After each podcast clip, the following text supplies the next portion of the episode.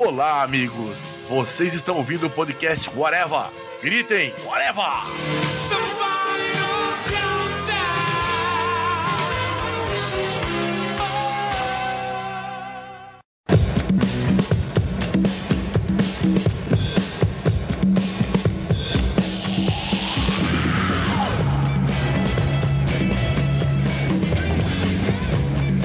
Suarava começando, minha gente. Hoje vamos falar sobre o cara que é imortal e que não morre no final, que é o senhor Wolverine, né? Esse mutante que hoje em dia já tá um pouco, digamos que, caído, o pinto não sobe mais, mas ainda tem sua fama. Então a gente vai falar um pouco sobre a história dele, sobre como ele está hoje em dia, as coisas que a gente se lembra dele, que gosta do personagem. E para falar sobre isso, comigo Marcelo Soares, está o senhor Fernando Fonseca. E uma geração inteira acabou com o personagem.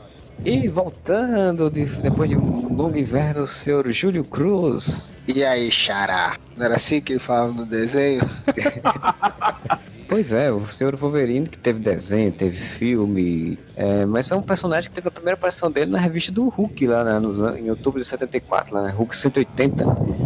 Criado lá pelo Len Wayne, desenhista lá, o diretor de arte lá era o John Romita, né? Algum de vocês já chegou a ler essa edição? Eu nunca li essa história. Sim. Sim, li. Já foi republicado algumas vezes, né?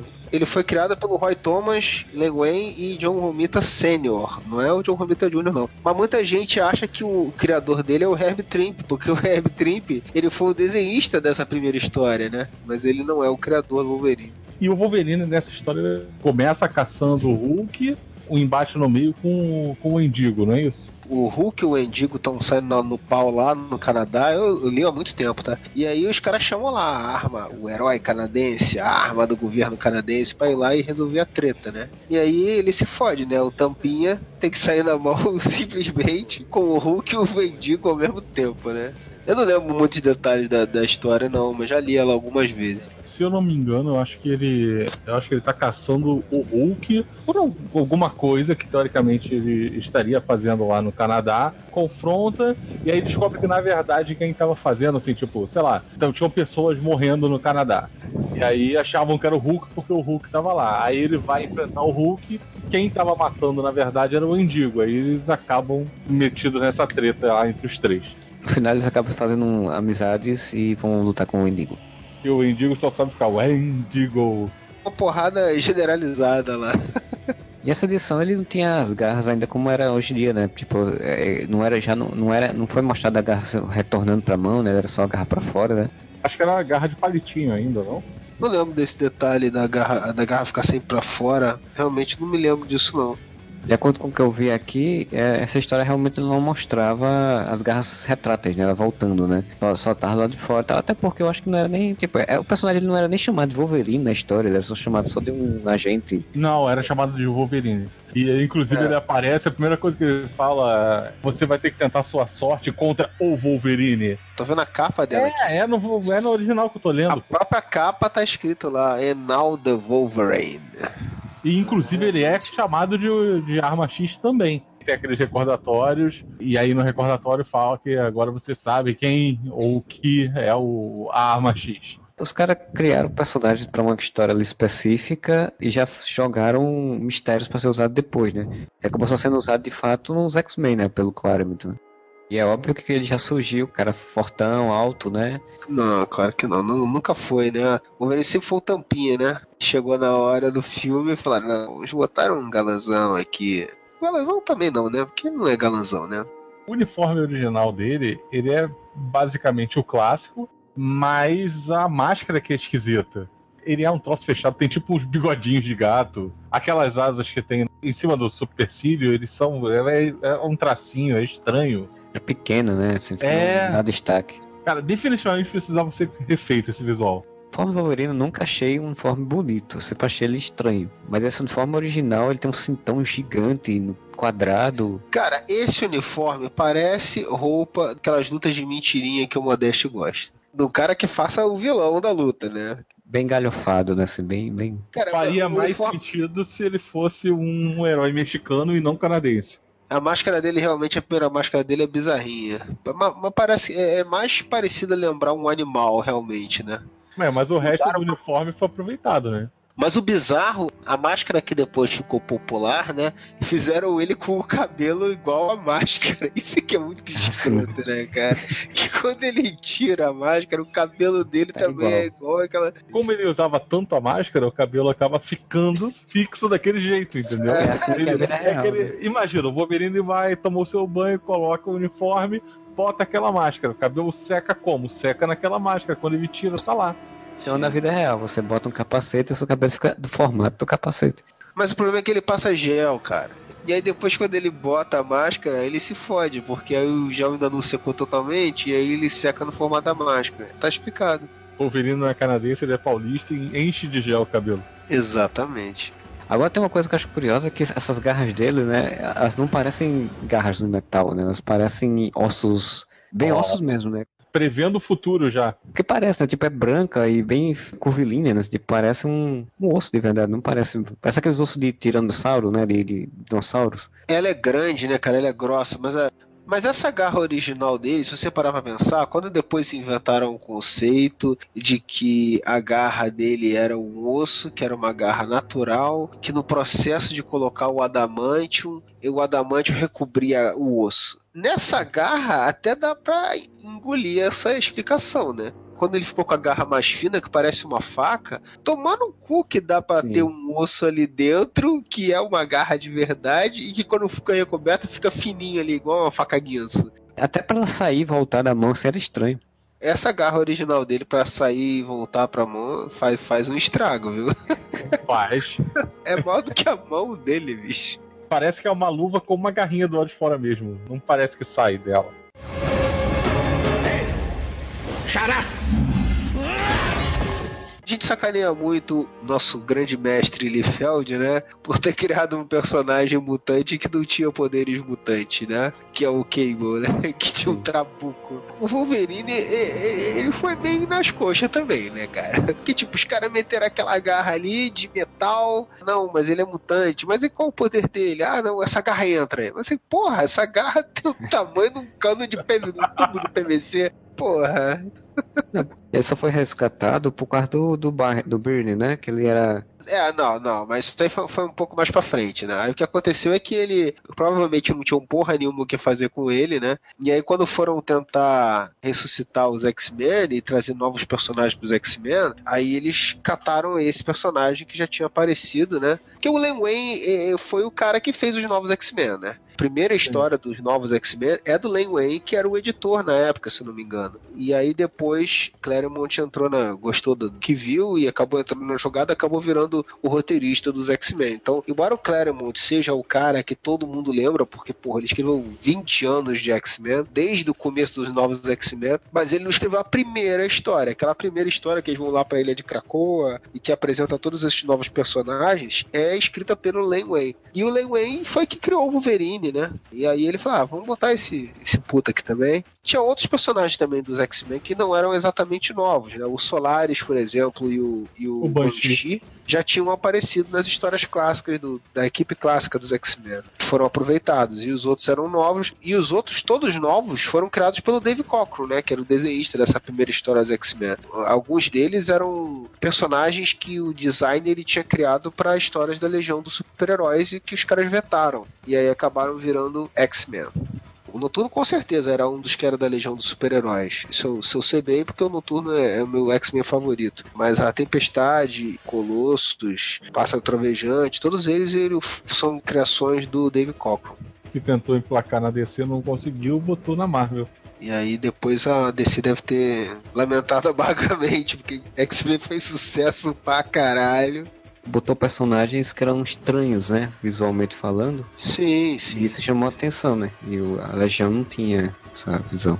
Na, na Legião tinha muito isso também, né? Tem personagens de. de- tem- por ser aquele lance de ser uma, uma liga de, de heróis alienígenas, né? Você tem muita essa diversidade, assim, de visuais também. Claro que começa com os três garotinhos lá, né? É, e a maioria são heróis mais tradicionais, mas você tem, tem o Bloco, o cara que é meio Wolverine também, Lobo Cinzento, tem vários, tem vários personagens. Coisa legal dos novos X-Men era isso, de os caras tentarem trazer personagens de vários de várias nacionalidades, né, de várias etnias. e Isso era muito legal, assim, do conceito do grupo, né, que eles tentaram fazer. Embora, quando criaram o Mutante Brasileiro, eu comecei a questionar, né? Se os termos que eles usavam se eram realmente dos países deles, né? Porque o cara falava espanhol, porra. Sim. Belo trabalho de pesquisa, hein? Roberto da Costa.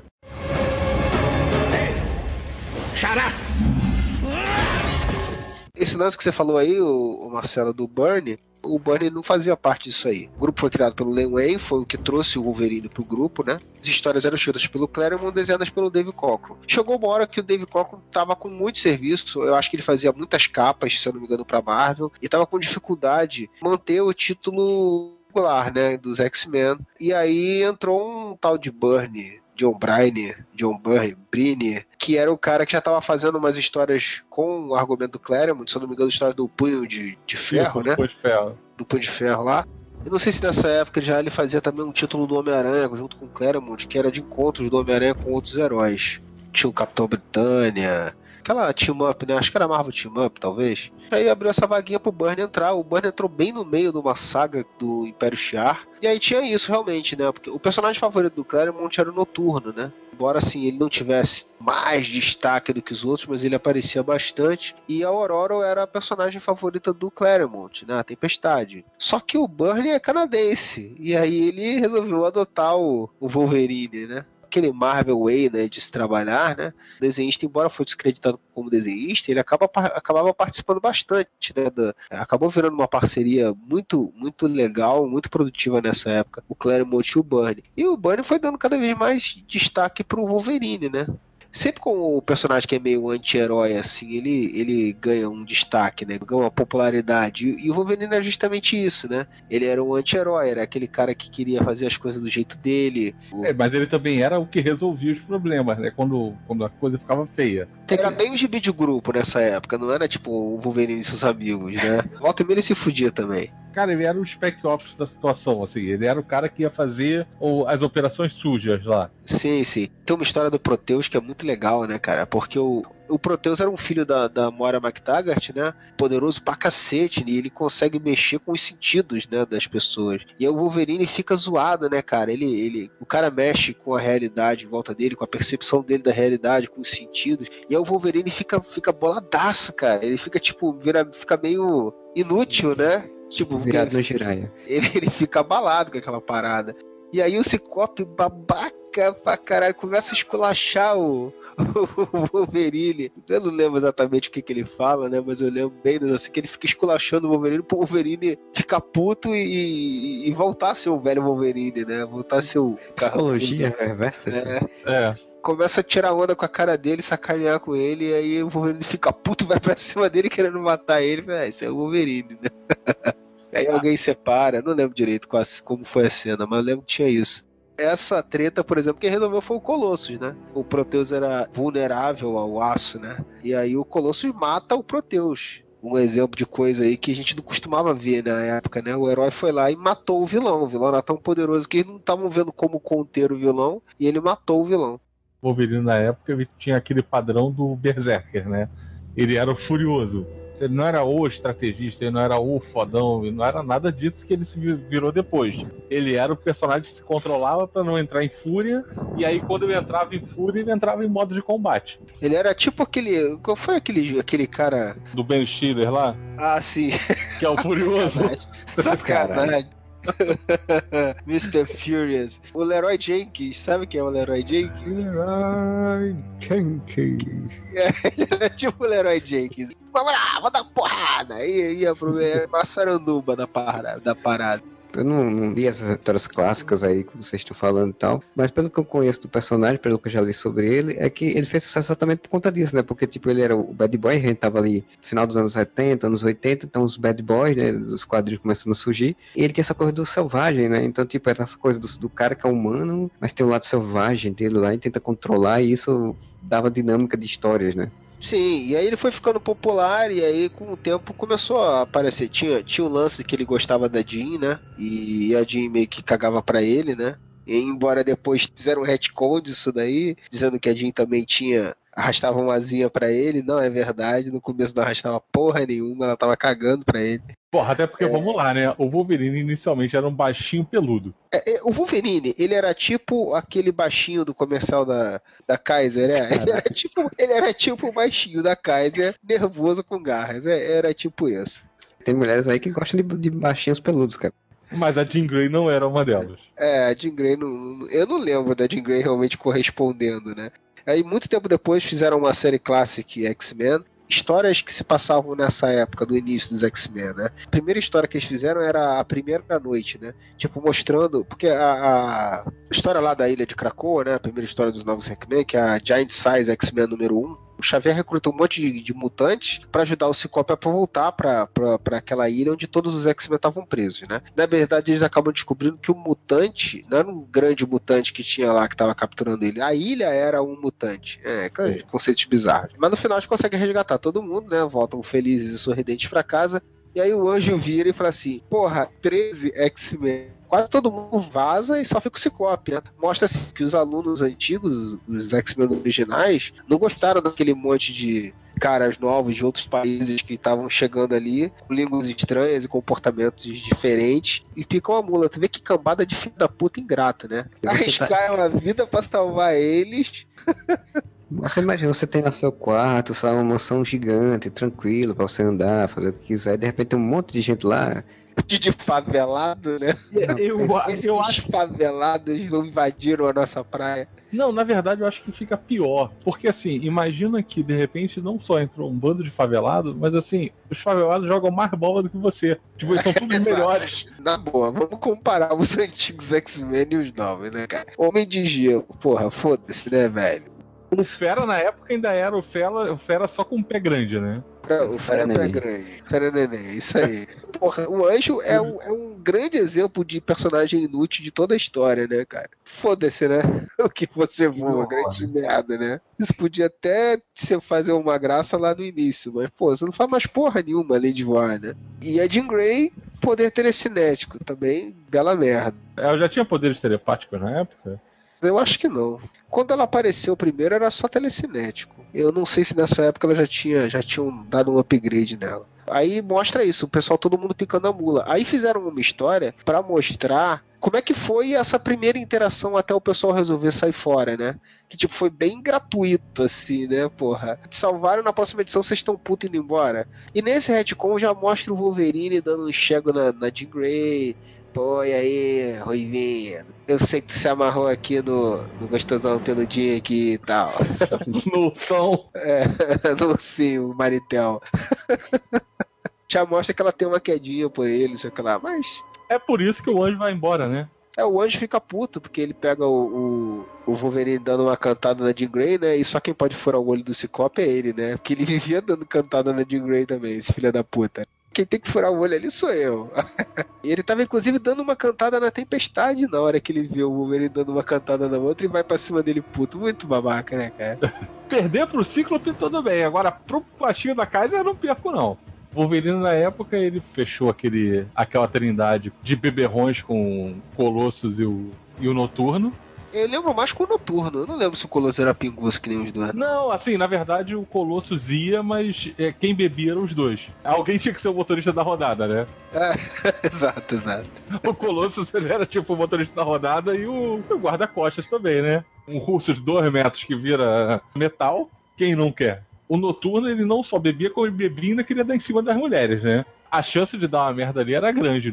Ele só frequentava um bar de quinta categoria. Eu notando com aquele visual dele de demônio, ninguém achava, né? Curioso. Não, mas nessa não. época botaram um, um indutor de imagem. Isso. Ele, ele, era um negócio que ele usava que ficava. pra ele parecer uma pessoa normal. É, tipo as moléculas instáveis, mas pra imagem. Eu pensava assim, caralho, esse negócio do indutor de imagens é tipo um poder. Por que os caras não usam isso nas missões? Tipo uma tecnologia que o cara poder ficar bilionário com essa tecnologia.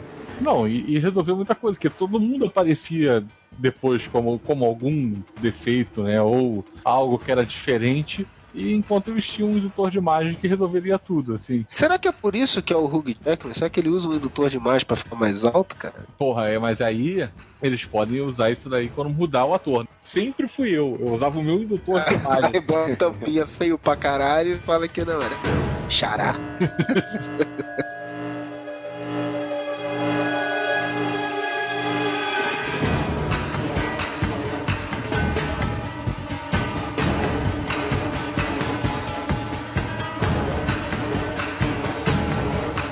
Nessa história dos novos X-Men aí, na primeira história, o Xavier vai lá contactar cada um dos mutantes, né? E ele vai contactar o Wolverine. Ele fala assim, porra, aí, tô precisando de tua ajuda aí, tá uma treta lá, o pessoal tá preso. Aí os caras do governo canadense falam assim, porra, mas pera aí, como é que é essa parada assim? Gostei, eu vou com o careca ali enchendo o cu aí, seu papeleta, eu tô ralando o peito do Canadá. Aí o cara, porra, como assim, velho? Foda-se, tchau, vazei. aí depois, na, nessa época já, nessa fase do Burn do Claremont, eles botam o, o Guardião, né? Ou Vindic, sei lá, não lembro como é que ele era chamado na época, que é um, um super-herói canadense, né? Que bem discreto, assim, o uniforme dele é tão discreto quanto o do Capitão Britânia ou do ou do Capitão América, né? A bandeira do Canadá, o cara veste a bandeira do Canadá. E aí ele vai lá tretar com, os X-Men, né? Pra tentar resgatar, trazer o Logan de volta. Porque aí ele fala: você é agente do governo canadense, e o governo canadense investiu uma grana em você, né? e aí tu pode, pode simplesmente virar as costas e vou morar nos Estados Unidos. Vou, temos que levar Não, você de volta lá. Aí eles começam a desenvolver isso. Primeiro aparece o Guardião, se safa dessa, continua com o X-Men. E aí depois tem uma história muito foda que vem a tropa alfa, né? Aí eles trazem não só o Guardião, mas trazem mais outros membros, que seria a tropa alfa, que é o, a super equipe canadense. São os Vingadores fez, canadenses. Sim, que fez tanto sucesso que depois o Bernie se viu obrigado a fazer um título para a tropa alfa, que ele não queria, porque ele criou eles para serem coadjuvantes, né? Mas foi tão maneiro que ele acabou virando por algum tempo ele desenhou e, e escreveu a Tropa Alpha quando ele tava com vontade, né? Quando ele não tava ele botou o Endigo com a Pássaro de Neve e aí todos os quadros em branco só tinham os diálogos, porque a briga foi uma tempestade de neve. que miguezão. É um filho da puta. Aí começou essa história, né? De, depa de departamento H, que era a tropa alfa. Aí explicaram, né? Tinha, começou a criar o conceito de que tinham três tropas: né? tinha a tropa alfa, ômega e beta de vez em quando o Wolverine faz umas participações nas histórias da Tropa Alpha. De qualquer maneira, o Wolverine, ele, nesse, nesse período, ele começou a sua, a, a sua popularidade crescer, mas acho que a popularidade dele cresceu mesmo, assim como conceito, foi quando o Claremont se juntou com o Frank Miller para fazer a minissérie. Sim, aí arrebentou realmente. Isso, que aí, aí você tinha, tinha dois nomes fortes, né? Você tinha o Claremont fazendo as histórias, na época que as histórias do, dos X-Men bombavam, e você tinha o Frank Miller, que também era um artista em potencial, né? O Frank Miller já tinha arrebentado já com o Demolidor, né, cara? Isso. E já era um nome, já era um grande nome, assim. Depois foi ficando cada vez maior, né? Fez Cavaleiro das Trevas e tal já era um nome que atraía público para uma revista. E aí eles fizeram essa minissérie do Wolverine, que é uma minissérie solo do Wolverine no Japão. E aí a minissérie bombou ainda mais o personagem. E aí essa minissérie introduziu algumas coisas que ficaram no cânone do personagem, que é a ligação com o Japão, toda essa ligação entre samurai e, e, e coisas assim, o Wolverine, porque até, ali, até aquele momento acho que não tinha essa, não tinha essa ideia do Japão. É, não, ele é, só tinha aparecido, como eu falei, a Mariko ela tinha aparecido na história dos X-Men já, numa aventura que eles fizeram no Japão, né? Eles combatem, se eu não me engano, o Moses Magnum. E é nessa aventura, se eu não me engano, que o Banshee perde o poder dele e sai dos X-Men combater o vilão lá, ele tem que usar o poder dele numa montanha, não sei o que. Fica rouco. Perde a voz e aí perde os poderes dele. Tem que ter tido umas aulinhas com cantores aí pra como é que manter a voz, né? É. Ah, podia ter comido um gengibre. Gengibre é pra voz. Xará! Já tinha virado um subplotzinho ali da história do Wolverine a, a Marico. Desenvolveram isso no, nessa minissérie, né? O Wolverine. E depois eles continuaram com isso, né? Tanto que teve uma outra. Uma outra aqui saiu como minissérie, né? Mas lá fora eram edições normais dos X-Men. Que seria o casamento do Wolverine, né? Que ele ia casar com ela, mas aí depois dá para trás e aí envolve uma outra história que na verdade aí entra o Fênix Negra e uma zona do cacete. Que é importante nessa minissérie do, do Eu Wolverine é que tem uma coisa que depois foi, que hoje em dia é totalmente abandonada e não se usa com Wolverine, que eram as suas limitações. Porque você vê ele em combate com ninjas que ele, ele fica todo fodido e ele tem um, um, fator de cura, mas o fator de cura dele na época, ele não deixava ele totalmente imortal não, não, e não, ele não se regenerava na hora. Então, assim, ele é atacado por um grupo de ninjas e passa mais uma edição inteira se recuperando envenenaram ele, não sei o que, bababá. Ele, ele, ele sofria efeito poço de lava, ele não ia se regenerar como aconteceu depois. Sim, ele não se regenerava automaticamente, não, não era assim. É, eu lembro que até nos anos 90 eu cheguei a ler algumas histórias, mesmo quando ele tava bombando, né, sendo o super fodão, de que, tipo, o braço dele era queimado ou alguma coisa do tipo, e ficava, né, você, tipo, tinha uma ou duas edições, pelo menos, assim, para poder regenerar, assim, não era coisa automática, né. Eu acho que a automática é dos anos 2000 pra cá.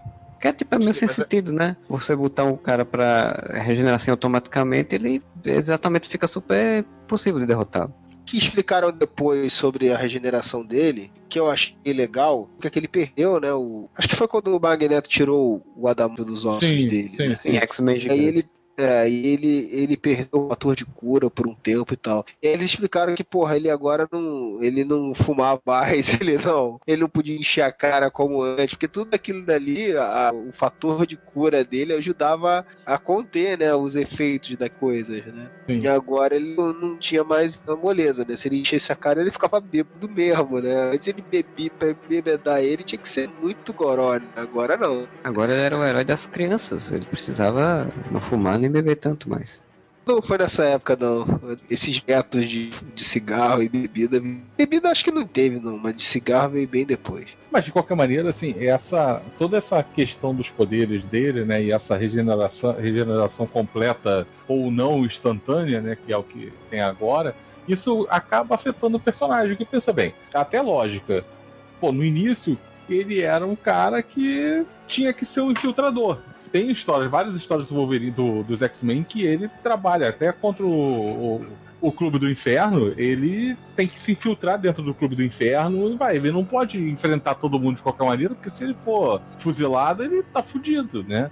Essa história do Clube do Inferno é muito foda, cara. Primeiro que ele e o Noturno se infiltram no, pelo esgoto, né? Isso. E não, aí, acho só ele. Aí... Não, o Noturno tava com ele ele se infiltram pelo esgoto pra entrar lá no Clube do Inferno. E os outros estão lá todo, todo alinhadinhos, né? Almofadinhas entrando com o convite que o anjo conseguiu para eles, que o anjo é o seu fodão da, da High Society. No meio da treta lá tem, tem uma hora que fica só, todo mundo se fode e fica só, só, só o Wolverine, né? É, o anjo é tão errado que ele é um herói e ele é membro do Clube do Inferno. Aí o Wolverine fica sozinho, né, cara? Aí ele tem aquela parada, né? Ele vai enfrentar os soldadinhos do inferno, ele detona um, detona outro, aí isso cara tá com uma arma apontada pra ele. Se ele for um fodão assim, não ia ficar tretinha com o cara, né, cara? Ele tem que jogar ecológico do cara pra poder abalar o cara e ele se aproximar do cara e desarmar o cara, entendeu? Porra, pra que, que o cara faria isso se ele fosse o senhor fodão que não é afetado por nada? Não ia, é, né, tanto... cara? O que apenas demonstrava que ele era um personagem bem melhor. Ele tinha é, mais. Sim, não. Ele tinha, ele tinha seus defeitos, suas vulnerabilidades, que depois o pessoal foi esquecendo, né? É, ter vulnerabilidades é o que acaba ajudando o personagem a, a, a, melhorar. Porque, assim, se ele tem vulnerabilidade, você consegue trabalhar isso daí. Você consegue ter que pensar como é que ele, esse, aquele personagem ia conseguir solucionar uma coisa. Porque se ele não tem vulnerabilidade nenhuma, o que ele faz? É, ele parte pra cima. Ah, ué. Qual o problema? Ele é o Batman, ele, tudo, tudo funciona. No combate, mas tudo é friamente calculado. Exatamente. Xará! Marcelo, você tá perguntando o negócio da arma X, aí teve uma outra história que foi muito marcante para pro Wolverine e, e, e pra esse conceito aí do, da arma X, né? Que era uma revista chamada Marvel Comics Presents, que era uma revista que geralmente a Marvel utilizava para artistas iniciantes, né? Como teste de, para artistas iniciantes, né?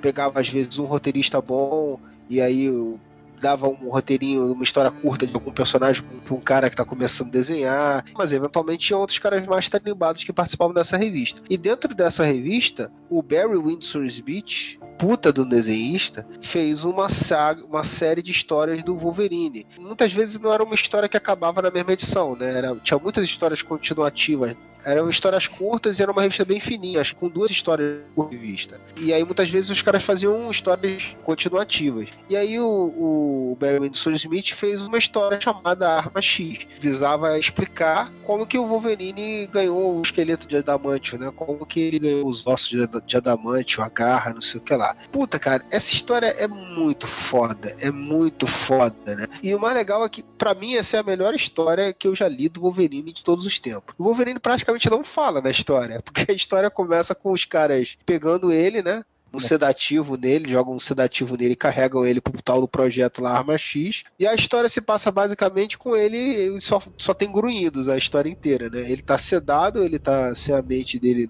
sem o raciocínio lógico nenhum. E os caras estão fazendo os testes, implementando o adamantio nele, tentando utilizar ele como uma arma mesmo, né? Tentando controlar ele, né? transformar ele numa arma controlável pelo governo, né, pelo projeto. E aí ele vira uma clássica história de, de, de, monstro, né, solto, né, porque ele consegue se libertar em determinado momento e aí vai caçando um por um. A arte dele é foda demais, não tenho o que falar. E a história tem umas reviravoltas muito zoadas no final, cara. Muito, muito inesperadas, assim. E é muito legal, assim. De você achar que tá acontecendo uma coisa que, caralho, não é isso. Caralho, não é isso. É outra. Entendeu? Porque tinha coisas que eram eles brincando na mente dele e tinha coisas que eram no mundo real. E aí chega um momento que você não sabe muito bem o que, que tá acontecendo. Essa porra aconteceu ou é isso é o que queriam que ele pensasse que estava acontecendo? Era parte do treinamento, ele fez isso mesmo. É, é muito foda essa história. E para mim, essa história seria um filme perfeito do Wolverine. Se fosse um filme sem restrição de,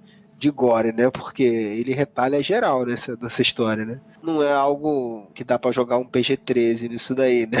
E não é algo muito heróico, então não se enquadra no tipo de filme que querem fazer com ele no cinema. Ah, mas agora o Wolverine é 18 anos, é dos, dos maiores de idade agora. Ah, mas ele é. também não tem mais idade para poder fazer o Arma X. Não, já, e já esculhambaram com o Arma X, né? Eles utilizaram esse plot do Arma X nos filmes dos X-Men e o Origins já descaracterizou o que, o que poderia ser feito de legal com isso aí. É, infelizmente eles utilizaram esse conceito, como você falou, né, nos filmes X-Men, no filme do X-Men Origem, vai ser utilizado de novo agora nesse novo, agora foi X-Men Apocalipse, né? Já confirmaram que ele vai aparecer e de novo vai ter ele na arma X. Mas ele vai matar o, a Joelma e o Shimbia nesse filme? o filme do X-Men Apocalipse, cara, é, é, é, horrível, cara. Triste. Mas assim, mas a, a Chimbinha e o, o Chimbinha e a. A, e Chimbinha, a, Chimbinha. o, Chimbinha, o Chimbinha e a Joelma não estão tretados? Então, justamente isso. Tá mas não é, ó, mas veja bem, não é Chimbinha, hein? Você tem que agora adaptar pro universo mutante. É X-Binha. Xará! O Arma X jogou o cara no, na, na, fama, né? Fez o personagem ficar famoso e, e, bombar. E eu acho que também o desenho dos anos 90 também fez muito isso, né? O desenho tra trazia muitas dessas as histórias clássicas aí, repaginadas, né? Claremont continuou escrevendo as histórias dos X-Men por trocentos anos, né? E aí chegou a turminha Image, né? Foi participar dessas revistas, né? O, o Rob Liefeld desenhava as histórias do, dos mutantes, o Wolverine eventualmente aparecia, o Silvestre e o Jim Lee, né? Principalmente, né? Que ajudaram os X-Men bombar absurdamente, né? E na esteira do sucesso da revista dos X-Men, que chegou ao ponto dos caras mandarem o Chris Claremont embora e deixarem o Jim Lee mandar na revista, os caras escrevem X-Men por 20 anos, bicho. 20. Ô, louco, meu! E aí os caras dão uma revista só pro desenhista. Que merda. E aí o sucesso absurdo que teve essa fase, né? E o Wolverine sempre foi um, o de maior destaque ali, um, um dos de maior destaque dos X-Men, né? Aí veio na esteira desse sucesso, é que eu acho que possibilitou ter o desenho, né? E o desenho era bem fiel ao Wolverine clássico que a gente conhecia, né? Porque nessa época, mesmo nessa época dos X-Men, o Wolverine ainda era aquele cara carrancudo, ficava furioso, que fazia as missões mais sou melhor do que faço, mas o que eu faço não é nada bonito de se ver. E aí no desenho, ele tinha todas essas características que a gente estava acostumado ainda dos quadrinhos, né? O desenho era uma boa adaptação dos quadrinhos, né? Eles mudaram a equipe principal, mudaram algumas coisas, mas era bem fiel, assim, ao estilo dos personagens, né? É, menos a Tempestade, né? Que eu nunca vi ela ficar falando aquelas frases bizarras.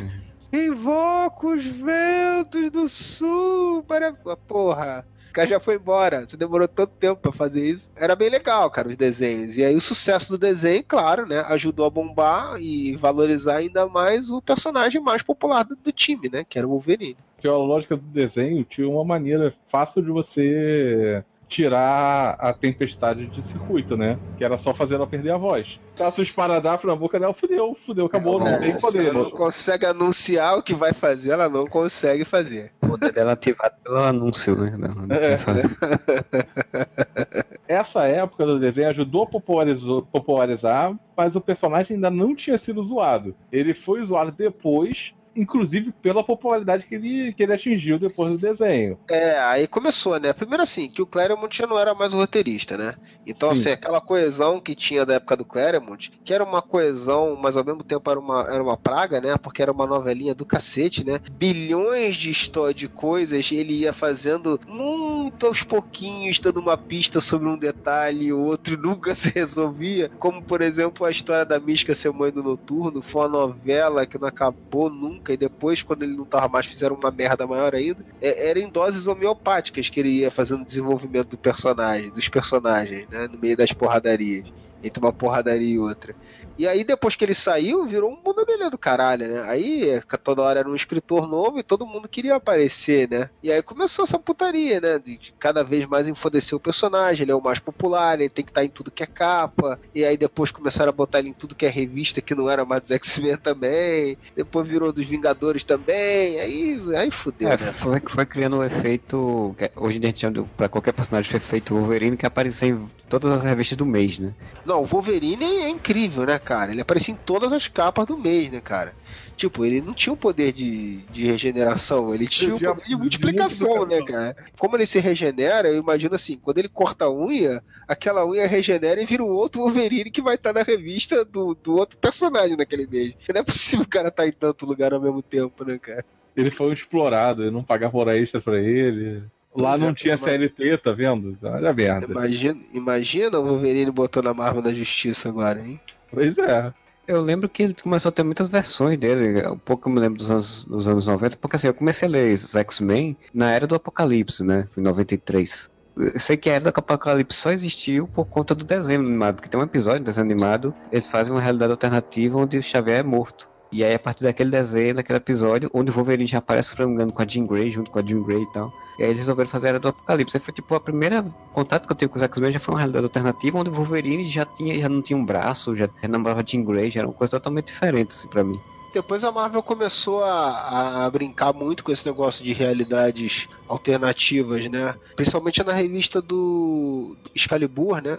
Quando o Noturno e a, a segunda Fênix, Rachel Summers, foram pra Inglaterra, né? E a Kit Pride também. Kid Pride também é. E, e aí eles formaram um grupo lá junto com o Capitão Britânia e com a namorada do Capitão Britânia. E aí eles tiveram uma série muito legal de histórias que se passavam em realidades alternativas. E aí aparecia versões alternativas de vários heróis, né? Inclusive do Wolverine. Tinha outros personagens que apareciam na própria revista do Wolverine, né? Que ele passou a ter a revista solo dele. A revista solo dele foi com o Silvestre, não foi? Teve também. Não, acho era o Silvestre. Se eu não me engano, o Silvestre chegou, ele desenhou o Wolverine na fatídica fase em que ele era só o bestial, né? Quando foi o, Magneto tirou o adamantio dele, isso nos anos 90, e aí o Wolverine, tipo, ele evoluiu. Ele voltou a ser um animal bestial, que se descobriu que ele tinha garra de osso. E É, o Wolverine macaco, né? Felizmente É. essa fase eu, eu já não li. É, ele Depois- perdeu o nariz. é, perdeu o nariz. É, eu queria entender qual é a lógica, né? O nariz dele era de adamantio, é isso? É quando tiraram o Né? adamantio, ele ficou É. sem nariz, é isso? Não, é que ele involuiu e aí na involução você perde o nariz. Perdeu o dedo polegar, né? Não É, nariz, pois é, você não perde os polegares opositores, você perde o nariz. Então, por exemplo, os bolsonetes, eles ficam sem nariz com o passar do tempo, do tempo, é isso? Sim.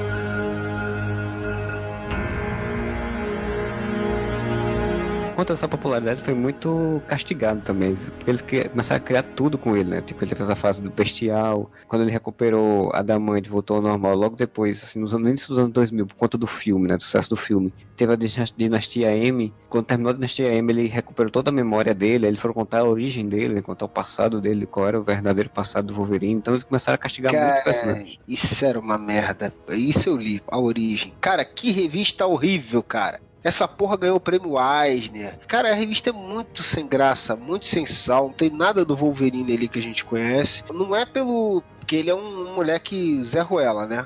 A jogada do começo da revista é porque você tem um, um caseiro da casa que é os cornos do Wolverine, né, que a gente conhece, que é chamado de Logan, se não me engano até. Isso, é o Logan. E aí você tem um garotinho, né, que é chamado de James. Então você fica pensando que o Wolverine é o Logan, né? Aquele cara, porque você é, conhece, então jogada é, é, é a quebra de expectativa, mas assim, isso não favorece nada, assim. Porque eu não tenho nada contra ele era um bostinha por algum motivo, assim. Mas esse negócio deles fazerem, forçarem a barra para fazer essa quebra de expectativa depois, totalmente sem lógica nenhuma, cara. Pra mim, porra, o pai do Wolverine não era o pai dele, era o caseiro. Ele era o fuça do Wolverine, cara. Não tem lógica nenhuma isso, cara. É outro poder dele que ninguém descobriu, né? Ele se transmutou a aparência para ficar igual. Ficou igual. Porra. O trauma foi tão grande que ele moldou o corpo com poder de ficar igual. Cara, e a história, a revista em si, né, não tem nada demais, assim. É, a única coisa que tem de chocante ali, eu gosto no início lá, né? Tem uma parte que até é legal, assim, de mostrar que a, família já tinha isso, né? Esse tipo de problema, não sei, não sei se era a avó, se era o avô e tal, a mãe dele, não sei o que, que tinha, tinha um lance lá que alguém já achava que era um, ia virar demônio, um negócio assim, não lembro direito. Basicamente era uma história de lobisomem, né?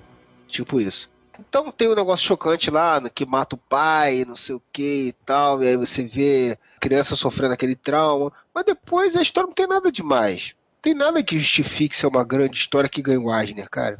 É, eu acho que ela ganhou mais pelo. por contar a história do personagem, pelo hype, sei lá, em cima, né? Do... Eu acho que foi uma grande burrada isso daí, porque Aquele passado que ninguém sabe do Wolverine, que nem ele sabia, que ele tinha perdido memória, que foi uma coisa que com o tempo eles foram desenvolvendo, aquilo dava um ar pro personagem de mistério, que era mais legal você revelar coisas em doses homeopáticas como o Claremont fazia, nunca contar essa história como um todo, do que você criar uma história bosta para revelar uma coisa surpreendente. Ah, ele era um bostinha caseiro que era fodão e aí ele acabou ficando igual caseiro, sem nenhuma explicação lógica para isso. Eu li essa história bem depois. Eu li essa história no dia que eu ia viajar de ônibus, e aí no, numa desses jornaleiros de rodoviária, que tem um monte de encalhe lá, aí tinha uma versão encadernada dela que tava baratinha. Eu falei, ah, ai, né? Tô fazendo nada. Porra, que decepção, cara. Assim, caralho, a história ganhou um Eisner. Tipo, a arte é foda, não há o que discutir. A arte é muito bonita, mas é só, cara. A história não justifica o hype que ela teve, mas, mas nem de longe, cara. O hype foi em cima de revelar realmente a origem do Wolverine. Vamos revelar o passado do Wolverine. Mas a história não, não, não tá à altura do que ela teve de hype, não. Pulou também a fase em que os X-Men estavam desaparecidos. E aí o Wolverine continuava atuando lá em Madripoor, porque ele era o caolho, né? Ele criou uma identidade secreta com aquele cabelo bizonho, aquelas garras mas aí, como ele tinha um tapa-olho, ele era outra pessoa. Isso era meio que uma, tendência na época, porque a Marvel não fez só com o Wolverine, né? Eu lembro de pelo menos o Hulk, né? Ele virou o Senhor Tirateima, né? Pós-fase do Burnie, né? Que o Burnie chegou a escrever a história do Hulk, tentou fazer uma grande mudança, e eu acho que pós essa fase, eles acabaram voltando o Hulk a ser, o, a ser cinza, né? E aí ele, ele era racional, mas não era o Bruce Banner gênio. Ele, ele desenvolveu uma personalidade totalmente diferente de tudo que ele tinha. Ele não era nem o irracional, nem o, o gênio e nem o meio termo. Ele era uma outra personalidade totalmente Sim. diferente, né? Era uma mudança bizarra assim no conceito do personagem, né? E nessa mesma época fizeram isso com o Wolverine também. Uma nova identidade para ele num outro local, com outros coadjuvantes, com tudo novo. E ele teve essa fase aí. Eu, sinceramente, não tenho boas lembranças dessa fase, não. Era eram legais as histórias assim, mas não era nada oh, memorável. Nunca achei nada tão foda assim de verdade. Cara, eu só vim ter contato com isso quando a Panini relançou naquela no selo curto que ela lançou, que era Marvel Apresenta, se não me engano, Marvel Mais Aventura, quer dizer, que ela relançou essa Cavaleiros de Madripoor, essa história, né? Viúva Negra, Capitão América e ele na história, né? Ah, não, mas isso daí foi outra coisa. Isso daí foi uma história dos X-Men, da fase do Claremont e do Jim Lee desenhando, que é bem legal até. se passa em Madripoor, mostrando que o Wolverine já tinha estado em Madripoor antes, mas ele não tá lá como o Caolho, né? Ele tá mostrando ele no passado, ele conhecendo o Capitão América, ele salvando a Viúva Negra que estava presa lá, raptada. Já tinha uma ligação com aquela cidade antes de depois ele vir a se tornar o Caolho, né? A Viúva Negra é uma idosa, né? É, pois é, porque se você pegar o, Steve Rogers, ok, né? Ficou congelado, ele tem o seu super soldado. O Wolverine, como o Marcelo falou, é imortal e não morre no final, né? Agora a Viúva Negra era criança, mas hoje, mesmo assim, já dobrou o cabo da boa esperança, né? Se for esperar esses caras todos aí. Porque eu me lembro que nessa história tem ele contando, acho que ele contando alguém, alguma coisa do tipo, porque eu me lembro que aparecia ele como caolho. Que eu me lembro. Ah, é aparece. Acho que tem, tem, tem uns pedaços do presente e tem uns pedaços do passado, acho. É que é a única lembrança que eu tenho dele com esse negócio do, de ter o tapa-olho. É, eu acho que É, justamente a fase do Caolho é a fase do Silvestre. Essa fase do Caolho eu acho que ela é contemporânea dessa história aí, mas essa história é desenhada pelo Jim Lee. Se eu não me engano, inclusive a revista do Wolverine aqui no Brasil, que saiu pela editora Abril, foi, foi inaugurando essa fase dele como Caolho. As histórias solo dele, né? Como Sim, Caolho. Não sim, essa daí sim. que era dentro da revista dos X-Men. E era legal, então, é, mais ou menos, mais ou menos. Depois, de, depois veio uma fase grande com desenhada pelo Mark Teixeira, que era razoável, que eles começaram a pegar muito esse, história, esse lance do Arma X, né? E pegar, botar outros caras que eram do Arma X. Foi o que desenvolveu mais essa história toda do Arma X que eles acabaram usando no filme, né? Apareceu explicando o dente de sabre, explicando outros caras que eram do Arma X também. Foi nessa época John que passaram a trabalhar com conceito em vez de ser arma X, ser arma 10? Isso aí é Grant Morrison. Foi o Grant Morrison que inseriu esse conceito. Grant Morrison, é- ele é super original, né? Ele não, replica, não, rep- né, não refaz ideia de ninguém. E aí, quando ele tava escrevendo os X-Men, lá no seu no run dele, lá no início dos anos 2000, ele pegou fez uma um arco todo chamado Arma Extra. Onde ele vai ressignificar o conceito da arma X. Então não era arma X, era arma 10. O arma 1 era o Capitão América, tipo, eram 10 armas criar, tentando criar o super É. soldado. Esses caras que têm esse poder de guaxinim aí, de revirar lixo dos outros, né? Eles têm essa mania, tipo assim, vou revolucionar tudo, até o que não precisa ser revolucionado, né?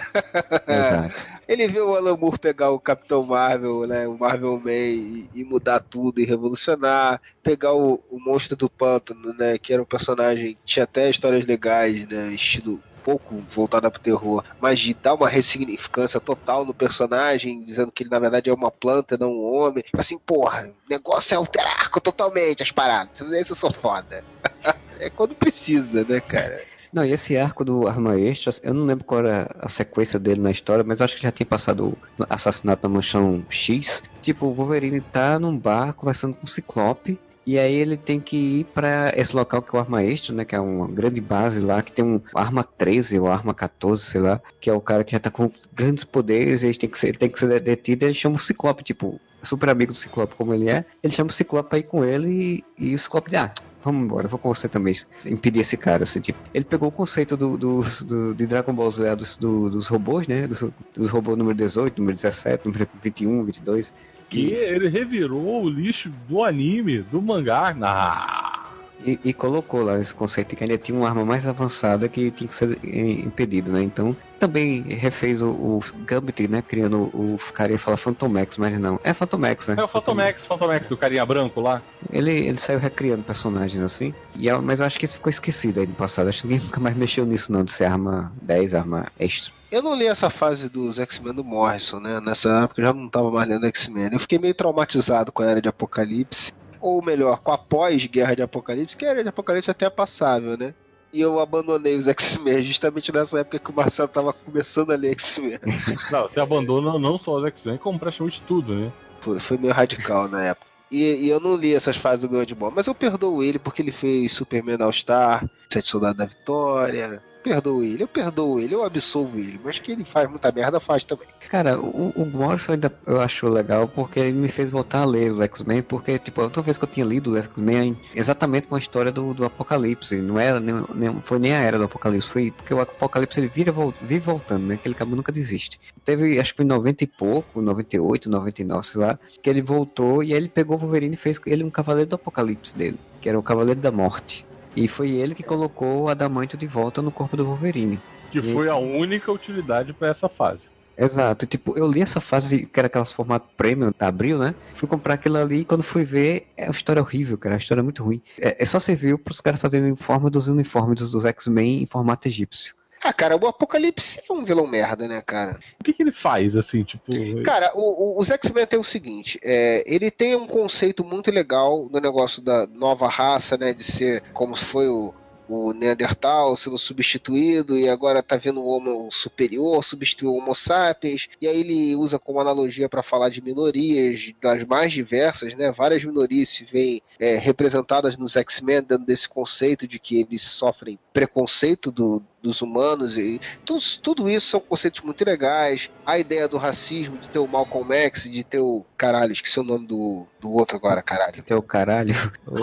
Não, é o Malcolm X e o Martin Luther King, não é isso? Isso. Tudo isso são conceitos legais. Aí os caras começaram a pensar, vamos, temos que criar personagens com conceitos, vilões com conceitos também, outros conceitos assim. Aí criaram, tipo, o Apocalipse, utilizando a- o negócio da que só os fortes é, sobreviverão, né? Aí Yeah. criaram o Senhor Sinistro, um outro conceito também, eu não lembro direito nem qual era o do Senhor Sinistro. Porra, Até velho. porque esses personagens eles eram criados sem um conceito definido, né? Eles simplesmente É. apareceram.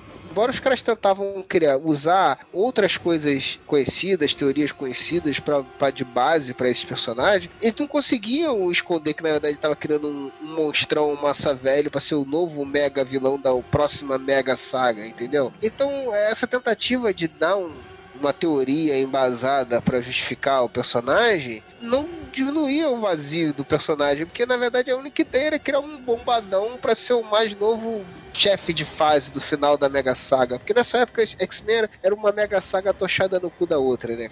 O Apocalipse é muito chefe de fase, assim, ele não tem nada definido. Tipo, Não, ele é tão assim, chefe de fase que ele é chefe de fase do jogo de luta.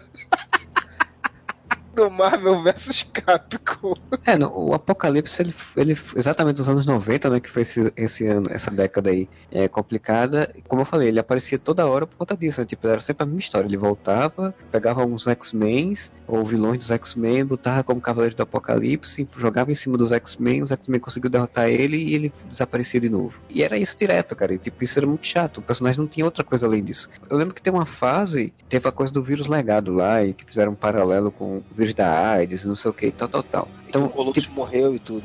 Ele morreu, não, ele deu a vida pra salvar todo mundo do vírus legado. É, pois é. Tem uma justificativa, pelo menos, ideológica, de que ah, você está tratando do assunto real de uma forma metafórica, né? Mas, porra, velho, não tem sentido essas coisas. E aí ele metia botar o Wolverine pra massar vesticamente como o Cavaleiro da Morte. Aí eu desisti. Só vim voltar a ler quando o Grant Morrison ass- assumiu.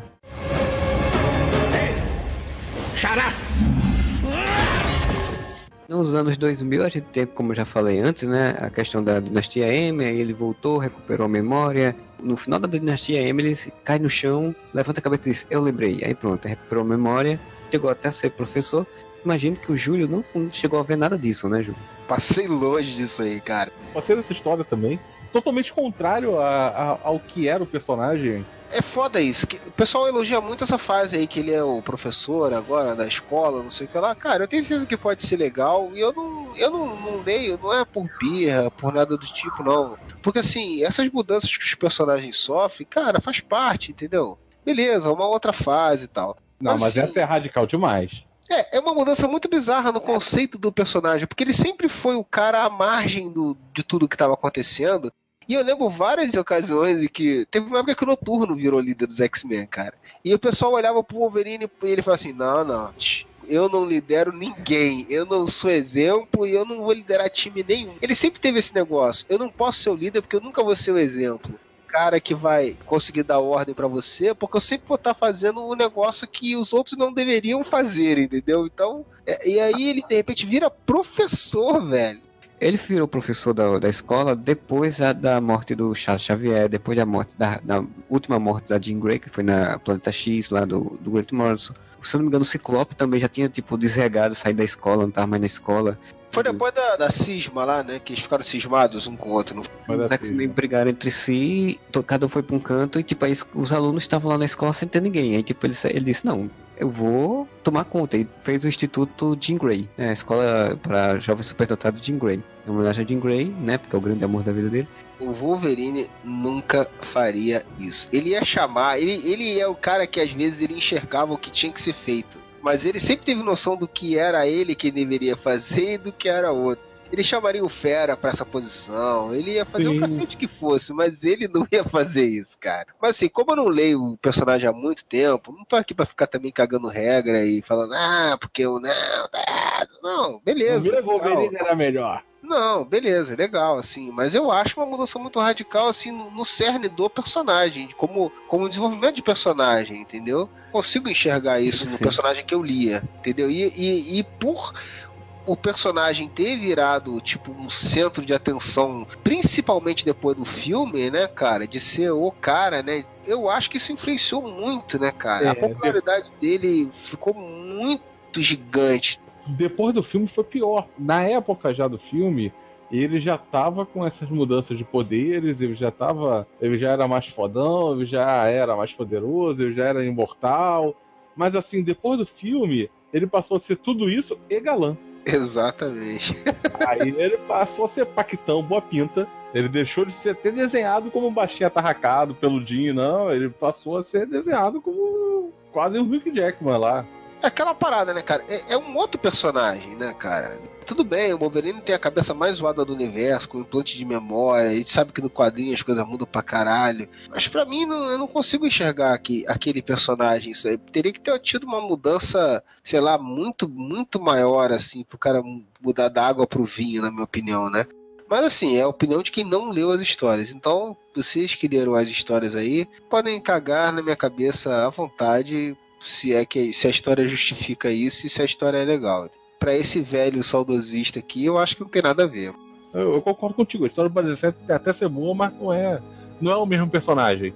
O Wolverine que a gente conhecia, ele morreu nessa época. Ele morreu e a partir disso ele foi substituído por um outro. É o Paul McCartney, né, cara? É o efeito Isso. Paul McCartney. É o efeito Paul McCartney. Tava lá, 28 if. Ele morreu com 28 anos, entendeu? O Wolverine de- dos anos 2000 pra cá, né, ele ganhou vários adendos. Ele foi líder do X-Factor, que era uma equipe tropa de elite, os X-Men, todo de preto. Aí até forçar uma barra e, assim, se o grande problema dele ser líder de qualquer coisa era que ele tinha que fazer coisas que não eram a linha de conduta correta, quando você bota ele numa equipe que é pra ter a linha de conduta errada, talvez ele Aí seja mais sentido. indicado pra, pra explicar aos outros, ó, você tem que fazer desse jeito aqui, ô xará, xará. Entendeu? Tudo bem, vá lá. Eu também não li, mas até, até dá pra dar uma coxambrada aí nesse caso, vai. É, É, mais ele- fácil de, de aceitar do que ele ser professor. Ele também ganhou filhos, né? Que ele ganhou um filho, o Daken, que tem os mesmos poderes que ele, tem as mesmas Que é muito que escroto, eu nunca li o personagem e a minha única crítica ao personagem são as garras dele, que são muito escrotas. Tem duas garras saindo pela parte de cima do pulso e uma saindo por baixo, velho. Que isso, cara? Isso é muito ridículo, cara. É, não, e ele, ele tem cabelo em punk, né? Ele usa um cabelinho Ah, punk. é, foda-se, o cara usa o cabelo que ele E quiser, tem- tá bom. E tem, e tem as duas garras lá. Porque assim, Origins, a minissérie Origins ganhou uma revista própria, né? Ainda por cima. Era chamada Wolverine Origins e, tipo, nessa revista Wolverine, Wolverine Origins começava a trabalhar o passado dele, trouxe à tona o Daken. É, o Daken chegou a se tornar o novo Wolverine quando teve o Renato Sombrio lá do Norman Oxborn. É, eles toda. substituíram os Vingadores por vilões que faziam versões dele. vilões que né? faziam versões deles. Né? Vingadores viraram os Thunderbolts, né? É, Daken fazia a versão lá do Wolverine e tal. E, 15 e esse daqui foi, foi o que matou o Justiceiro, não foi? Que o Justiceiro depois virou um anjo. Que merda, que merda. Não, o Daken matou o Justiceiro que ele virou um Frankenstein. Frankenstein, é isso. Ah, virou Frankenstein, é verdade. Cara, o coitado do Justiceiro. O Justiceiro, derem mais um pouquinho de corda pra essa galera, ele vai ser o personagem mais zoado da Marvel, pior é que o Homem-Aranha, cara. Porque É. Por As enquanto o Homem-Aranha tá na frente ainda. Não, o Homem-Aranha são séculos de se fudendo, né? Mas o Justiceiro, cara, eles fazem uma lambança no personagem que é de bater palma, cara. O tamanho da merda, cara.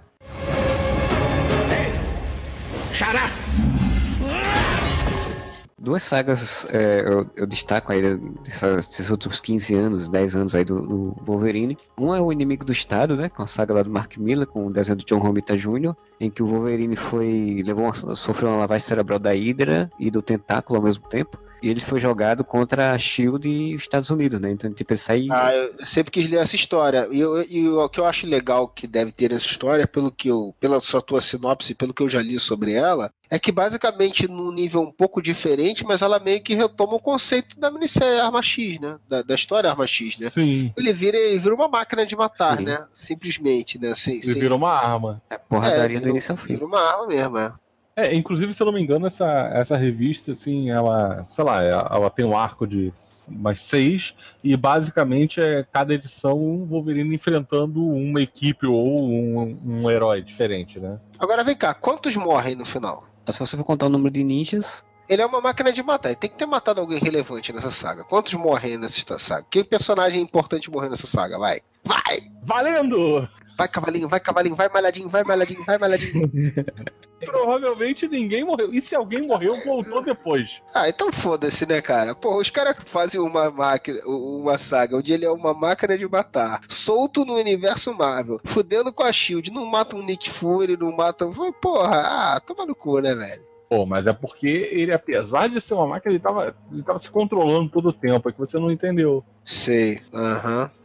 Tô lendo aqui que ele, alguém morreu realmente, o próprio Wolverine.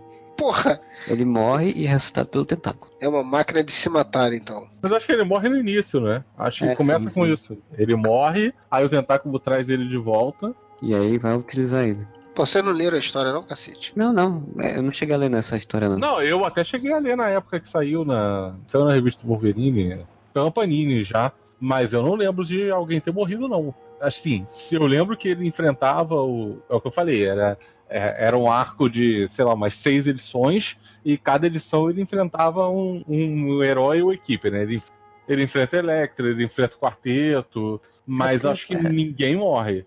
Tipo aquela proposta, aquela lógica da Marvel Knights, né? O Mark Miller também chegou a fazer do Homem-Aranha isso, né? Ele fez um arco do Homem-Aranha que acho que eram umas 6, 7 edições também, uma coisa assim. E era ele enfrentando todos os seus vilões. E aí cada edição era ele enfrentando um vilão e tal. Era a mesma lógica, mais ou menos. Era ele enfrentando um bocado de gente a cada edição.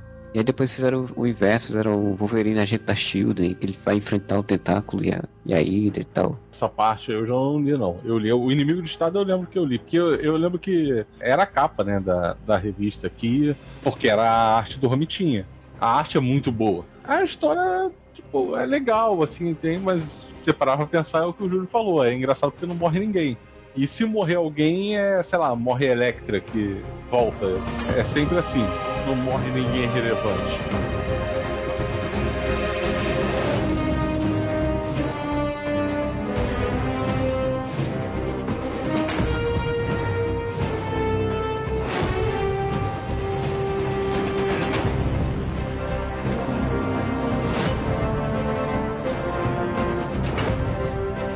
depois do Inimigo de Estado, a próxima saga relevante é o Old Man Logan, também do Mark Miller, em que ele joga o personagem pro futuro. Aí é aquele eh, futuro distópico, né? é que... porque é só isso que existe no mundo, é futuro distópico. Sim, sim, sim. É, tudo tem que estar errado. É uma história de faroeste, né? É uma mistura de coisas, né? Porque o Mark Miller ele mistura muita coisa. Mas é tanto uma história de faroeste que é uma história de faroeste referenciando uma história japonesa que referencia a história de faroeste, né? Que é o, o Lobo Solitário. O Lobo Solitário é japonês, mas referencia faroeste, no sentido exatamente do Lone Ranger, né, do cara sozinho, e o Wolverine representa exatamente isso, né? Ele mistura essa, esses conceitos. E assim, a história é bem massa velha, assim, tipo, você tem um mundo onde os super-heróis perderam uma batalha, morreram, boa parte deles. A América foi dividida entre os vilões e o Hulk, é, que o Hulk nessa saga ele é vilão pra caramba, né? Assim, ele virou Sim. um escroto. O Wolverine vive sozinho com a família dele num, num interiorzão lá, num local do interiorzão, até que um Hulk vai e mata a família dele. Um filho do Hulk, na verdade, né? Porque o Hulk teve filhos e tal. Uma mulher Hulk, eu acho, né? É.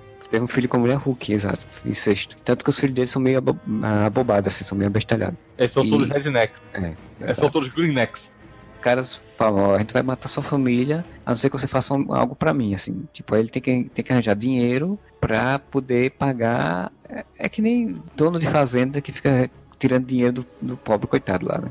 O Mark Miller assistiu Os Imperdoáveis antes. O personagem ele se isolou com a família, se, se casou, teve filho, ficou isolado. Aí ele sai por algum motivo, né? No caso, na história é o para salvar a família, impedir que ela, que ela seja morta, ele, ele volta para sua antiga vida, teoricamente, né? Aí faz toda a sua saga, só que aí ele volta e em vez de tá tudo bem, tá todo mundo morto lá porque os filhos do Hulk mataram. E aí ele sai pra, pra parte da vingança pessoal dele criada para ter fanservice, né? Então, tipo, você tem um Gavião Arqueiro que aparece com o Bug-Aranha e os dois vão juntos nessa missão de entregar alguma coisa em algum local para ganhar dinheiro para ele poder voltar e pagar. Você tem um mistério ali de, de, ele dizer que não tira mais as garras e aí você não sabe por que, você vai descobrir só no final da história porque ele não tira mais as garras. Engraçado assim que, tipo, os, os heróis morreram, mas é só os Estados Unidos que foi dividido, né? O resto do mundo... Ah, sim. É porque o mundo é só os Estados Unidos tem o Doutor Destino, tem um local, o Caveiro Vermelho tem outro, e Duende Verde tem outro, cada um. E ele vai passando pelos Estados Unidos, no road movie, passando por, por essas, esses espaços e vai enfrentando pessoas e depois volta, né? E assim, é uma história que, sim, ela não tem grandes coisas, é, é só basicamente isso, e quando chega no final que a família dele tá morta, ele começa uma vingança, vai atrás dos Hulks, né? Vai destruir os Hulks e tudo. E no final termina como lobo solitário, né? Com o bebê Hulk no, no colo e andando sozinho no deserto. É isso a história, assim, tipo, não tem grandes coisas, mas a história é muito legal, assim, é muito divertida. Porque o Mark Miller ele é especialista disso, em fazer histórias divertidas, de ação e massa velha, assim. Daí até, até não reclamo do final dela, não. Que é o que ele costuma falhar, né? Claro que ele também pega e faz uma coisa bem estereotipada, né? É aquilo ali que você tá vendo no Old Man Logan, você já viu em, em, em vários filmes de faroeste. Nossa, a ideia é a mesma curioso é isso, porque como ele fez por meio de quadrinhos, assim, muitos leitores de quadrinhos não veem filmes, não, ou não conhecem Faroeste até, né? Então a revista fez muito sucesso, foi muito agraciada, as pessoas teve uma boa vendagem e tal. Exatamente por isso, assim, porque era uma coisa que para ali, para aquele meio, naquele mundo de super-heróis ali, dos, dos do povo que só leu Wolverine, só leu Marvel, só leu X-Men, para eles era novidade, né? Então funcionou. Eu acho que ela funcionou mais do que inimigo de Estado. Ah, com certeza. Fez muito mais sucesso virou muito mais ícone, tanto que vai ser base, entre aspas, próximo filme do, do Wolverine, né? Que tipo já falaram que vai se passar, vai se chamar, provavelmente vai se chamar Old Man Logan, né? Velho Logan aqui no Brasil. E que vai se passar num futuro onde o Wolverine tá fudido num futuro meio distópico, né? Porque a gente tem que se lembrar, se Fox tem um problema grande com cronologia, mas assim, a última vez que nós vimos o Wolverine X-Men Dias de um Futuro Esquecido,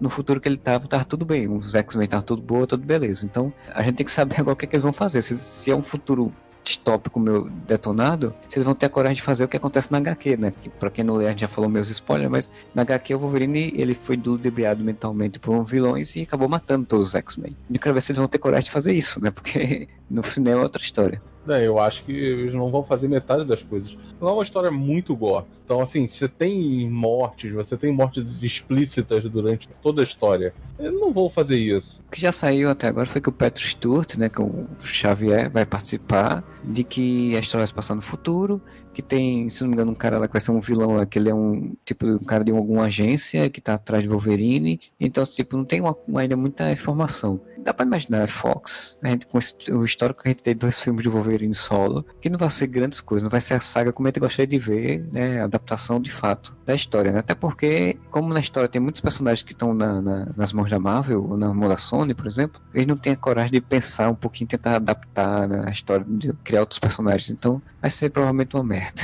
Sei lá, no máximo 70% bom esse filme. Que nem o, o Wolverine Imortal lá. Tem umas coisas legais, mas boa parte do filme é ruim. Metade do filme é legal e aí a outra metade é tão ruim que acaba com tudo aquilo que, que tinha de bom né, no filme. Xará! O, o senhor Júlio Cruz aquele teve que dar uma saída, né? Porque o, as crias, os bebês, os meninos acordaram, né, despertaram assim como o Wolverine despertou para o passado dele, no, depois de Dinastia M, e aí o papai teve que ir lá dar, dar um auxílio lá. Então a gente vai para o nosso encerramento, né? Vai, finalmente a gente, a gente falou bastante sobre o Wolverine, sobre a história dele, né? Afinal de contas, no, o final do Wolverine foi em 2014, né? Nos quadrinhos, na Marvel, na cronologia oficial da Marvel, ele morreu em 2014, teve um vírus lá que tirou o fator de cura dele, e aí, para impedir um cara que tá fazendo um exército de super soldados com adamantium e fator de cura é, super fodástico, ele acabou morrendo congelado em adamantium lá, com o corpo todo coberto de adamantium. Não tinha como ser desfeito, né? Ele tinha, acabou morrendo desse jeito lá. Pelo menos até alguém viu o Retorno de Jedi. Vai ver o Retorno de Jedi e vai falar, puxa, a gente pode fazer isso, hein? Mas isso aí a gente sabe que isso tudo é treta da Marvel com a Fox, né? Por conta do tratamento dos filmes e tal. Tá nessa coisa de restringir os personagens nos quadrinhos para não dar histórias para que sejam adaptadas quadrinho eles acabaram aproveitando exatamente o velho Logan, né, do Old Man Logan, trouxeram ele para a cronologia oficial da Marvel. Então hoje em dia a gente não tem o Wolverine que a gente conhece né, de sempre, tem essa versão do futuro, de um futuro distópico, onde todo mundo estava morto e agora ele está no presente velho e tentando se adaptar. Eu não li nada ainda para saber como é que tá, se é boa, se é ruim. Pena, tipo, o Wolverine ter tido esse final, né? No final das contas, assim, ter, ter acontecido isso. Pois bem, a gente acabou não falando da, das parcerias também do Wolverine, né? Que é a Kit Pride nos anos 80, depois a gente teve o Jubileu no desenho, que depois foi pro quadrinho também. Temos a X-23, que é tipo o clone do Wolverine, né? Foi feito o clone dele também nos, né, nos anos 2000. Então ele tá sempre rodeado sempre de garotas novinhas que são amiguinhas dele e que tem como pai. Ele é sempre o tutor desses personagens, mas são sempre mulheres. Pois é, né? Curioso isso. Mas enfim, eu queria que o Fernando fizesse suas considerações finais aí sobre o Wolverine. O que, é que você acha desse personagem agora que na situação atual e o que ele foi, e o que você gosta nele, o que não desgosta nele, enfim. É o que o Júlio tava falando, assim, eu, eu tô na mesma linha que ele. Na minha cronologia oficial, o Wolverine acabou por arma X. Que depois disso, ele deixa de ser um personagem interessante. Passa a ser imortal e, e assim, um personagem imortal ele não tem graça porque ele não precisa se preocupar com nada. Então, tudo aquilo que ele tinha, todas as preocupações, toda a estratégia que ele precisava aplicar para poder não ser derrotado, parou de existir. Se for para alguém pegar e ler, vai procurar as histórias antigas. Você tem publicações, inclusive, Salvate da Panini, de tudo, de toda, de toda essa fase. Você tem a minissérie do Wolverine, que é muito boa, o Wolverine. Wolverine saiu muito encadernado. Até eu comprei o Arma X ainda não li teve cinco filmes, né? A gente brinca que ele teve três filmes dos X-Men, que era o Wolverine e seus amigos. Teve dois filmes de Origens. Apareceu, fez uma participação especial em Fist Class, na primeira classe. Esteve como coadjuvante no X-Men Dias de um Futuro Esquecido. Vai fazer uma participação especial agora em X-Men Apocalipse. Então, quer dizer, é, ainda tem um filme solo dele. Então, Wolverine ao todo vai estar vai tá em nove filmes, né? No final das contas, você vai ter visto Wolverine em nove filmes. Com o Jackman, né? Tem muito pano para manga o personagem, apesar de ser um personagem já desgastado, né, cansado. Eu acho que merecia uma revitalização, um descanso também, deixar ele em paz, né? Mas quadrinhos e cinema é isso, não, não deixa o personagem em paz. Apesar de tudo, é um personagem que eu acho muito legal, muito interessante, por todo esse histórico antigo dele, né? Espero que um dia, quem sabe, a gente consiga poder ver o Wolverine e não tá tão cansado de vê-lo mais. Vão tirar ele lá da, da prisão de Adamantium e vão voltar com ele pra cronologia botar ele mais novo, né? Botar ele mais novinho, outro ator, para fazer uma prequel da vida dele. Pois então a gente chega ao final do nosso podcast. O Júlio manda abraços mesmo não estando aqui, mas a gente sabe que ele mandaria uns abraços e falaria, falaria alguma coisa de grande importância e garbo para todos nós. E reclamaria. É, e reclamaria, com certeza. E a gente volta semana que vem. Entra no facebook.com.br, temos no Twitter o arroba o Areva também. Mande mensagem para contato.com, dando suas sugestões, dizendo o que, é que você quer ver aqui no podcast. Mande e-mail mesmo, pessoal. O pessoal geralmente não tem mandado muito e-mail, não, mas mandem. Entre lá também no nosso areva.com e deixe seu comentário nessa postagem se você estiver ouvindo no feed, né? Deixe seu comentário lá. A gente volta semana que vem. X-Men Apocalipse está vindo por aí, então assistam filmes, depois deixem suas opiniões. A gente, quem sabe, a gente vai falar sobre ele. Um bom final de semana para todos e o Areva!